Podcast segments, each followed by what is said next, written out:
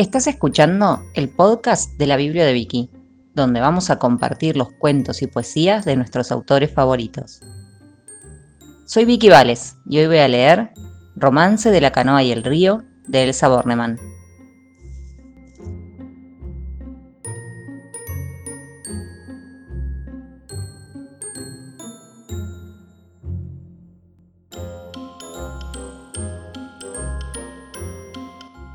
Pero antes de leer, vamos a ver un poco quién era Elsa Bornemann. Nació un 20 de febrero de 1952 en Parque Patricio, ciudad de Buenos Aires. Su papá era un inmigrante alemán, su mamá era argentina y tenía dos hermanas. Ella era la más chica. En su casa le decían Elsie. Ya de grande se recibió de licenciada en letras en la Facultad de Filosofía y Letras de la Universidad de Buenos Aires y fue docente en todos los niveles de educación, inicial, primaria, secundaria, universidad. Sus libros se vendieron en varios países y recibieron muchos premios.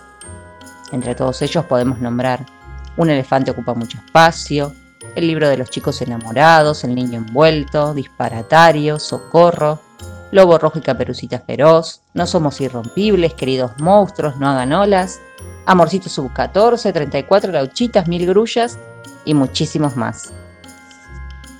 Alguna vez le preguntaron si en su casa le leían cuando era chica, y ella contestó que su papá, que era alemán, le leía en ese idioma, sin traducir, y que le decía, si prestas mucha atención, lo vas a entender.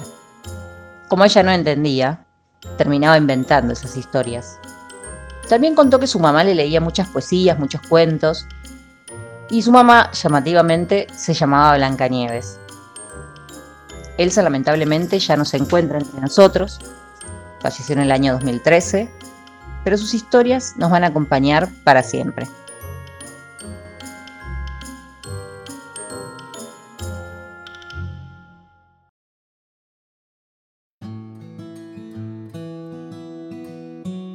Romance de la canoa y el río. Cuentan que era blanca y que amaba el río y que la esperaba de tarde, a las cinco.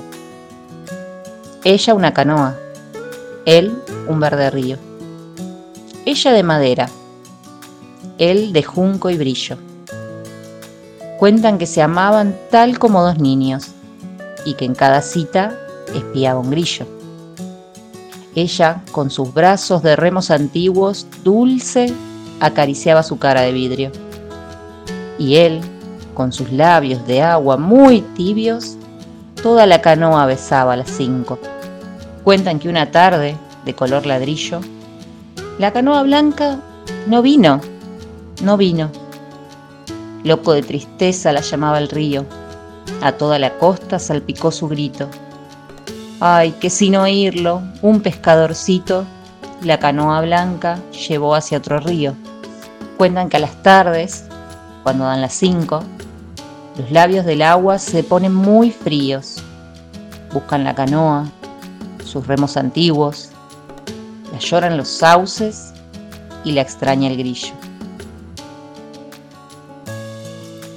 Este poema está en el libro Crecer en Poesía, Espejos en el Suelo, y podés encontrar este y muchos más en la página del Plan Nacional de Lecturas del Ministerio de Educación de la Nación.